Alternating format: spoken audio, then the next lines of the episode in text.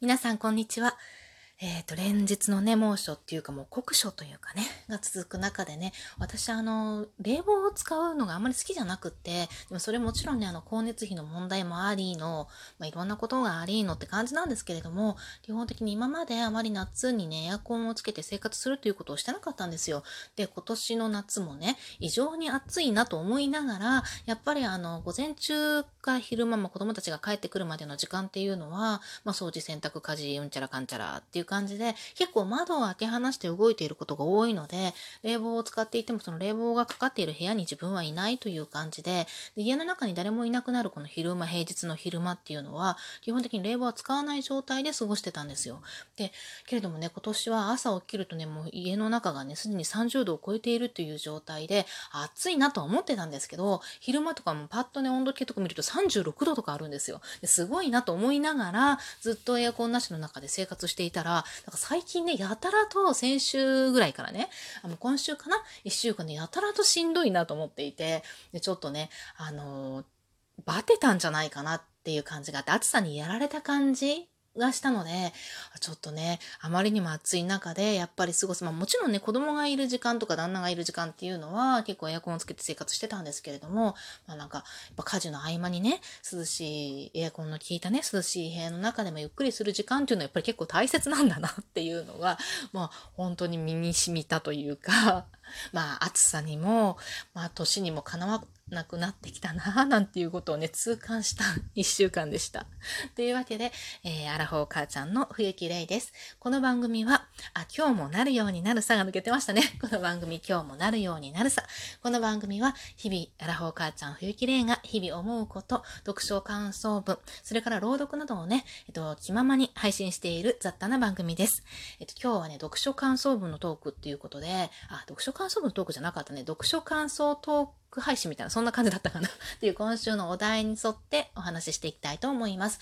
とね、読書感想っていうもう思い出っていうとね、もう嫌だった、大変だったっていうのがもう真っ先に来るんですけれども、子供の頃、こう結構本を強制的に読まされて、まあ、夏休みとかね、で、感想文を何枚以上書くとかね、原稿用紙3枚以上とかあるじゃないですか。あれがね、ものすごい苦痛だったんですよ。で、宿題は基本的には、あの、固めてやるにしろ、最初にやるにしろ、後にやるにしろ、真面目にやっていくタイプだったんですけれども、この感想文真面目だからこそがゆえに、この感想文がすっごいネックで、本を読むのは大好きだったんですよ。でも、感想って聞かれると、いや、よかったよって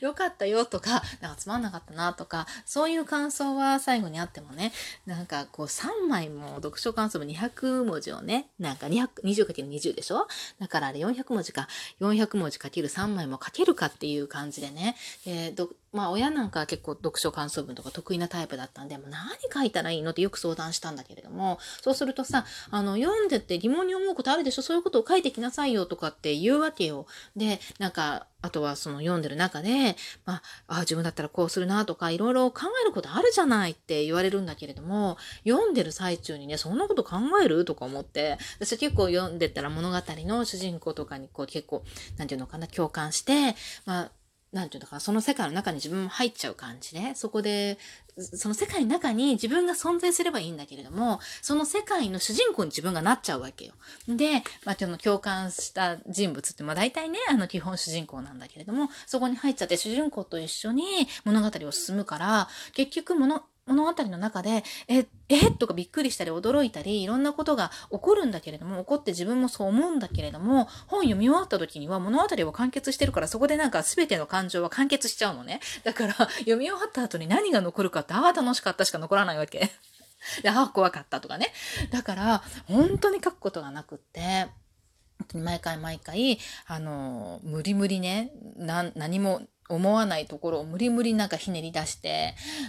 いろんな人にアドバイスを求めなんとかその7割以上でしたっけ？をなんとかクリアして毎回出していたっていう感じだったんですよね。だけれども大人になってからなんとなくその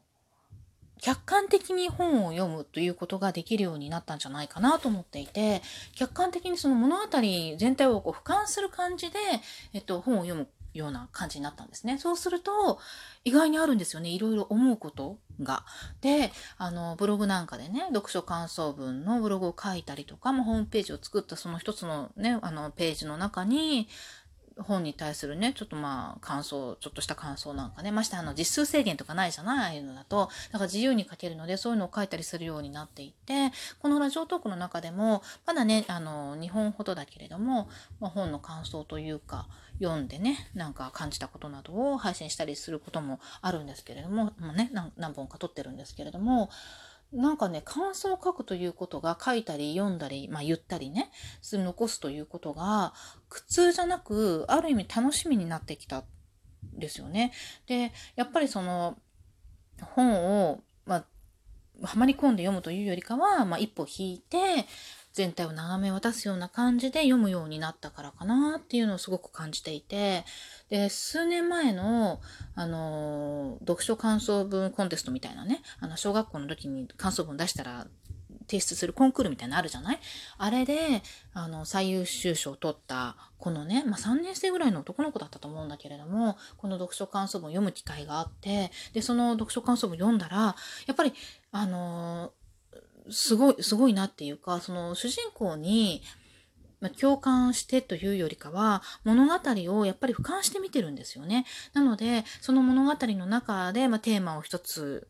まあ、取ってきて、物語の中のテーマをね、一つ取ってきて、そのテーマについて、自分の現実、自分の身の回りの社会に照らし合わせて、物事を語るというか、思いを語るっていうような読書感想文が書かれていて、で、あの、実際その子が、まあ、コメントを残してるんだけれども、あの、賞を取った時のね。そしたら、あの、全体に8枚ぐらいの感想文を書くんですって、3枚ぐらいの原稿用紙に収めるために。で、それで8枚ぐらい自分の思うところをバーッと書き出して、そこから、まあ、取捨選択して3枚に収めるといった形で書いています、なんていうことを言っていてね。で、ああ、なるほど、と思って、やっぱりあの、本を、なんていうんですかね、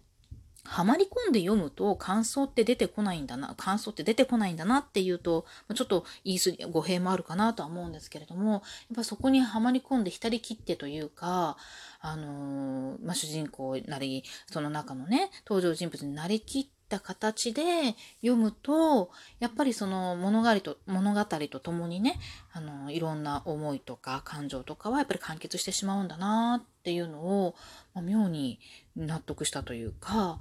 だから読書感想文、子供たちにもね、やっぱ読書感想文をすごくあの苦手とすること、まあ、得意とすること、まあ、我が家にもいるんだけれども、やっぱり見ていると、その本の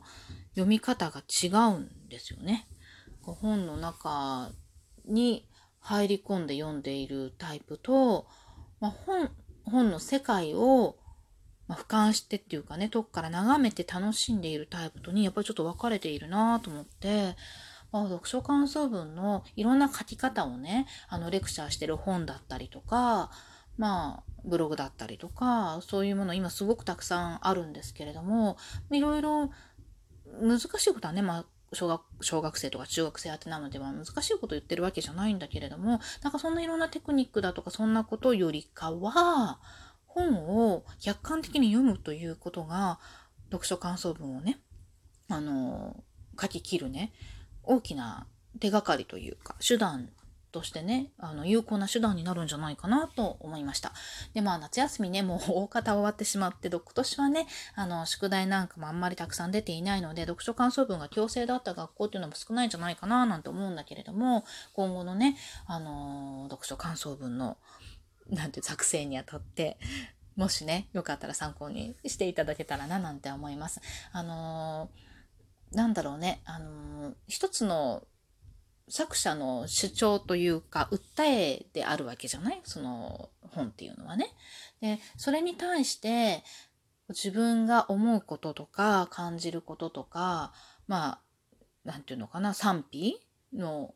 感情っていうのは、みんな、多かれ少なかれ持っているんじゃないかなと思うんですね。それぞれ、まあ、自我があるような年なのでね、もう小学校以上になってくると、そうすると、やっぱりそこを、なんていうのかな、あの、ちょっと客観的にな、聞いて人の話をね、本の内容をね、客観的に読んでみる、聞いてみるってすると、やっぱりいろんな感想というよりかはいろんな思いが、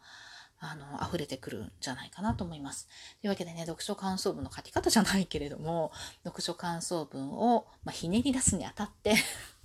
ちょっとしたいい手段としていただければと思いました。というわけで、今日もありがとうございました。うんうん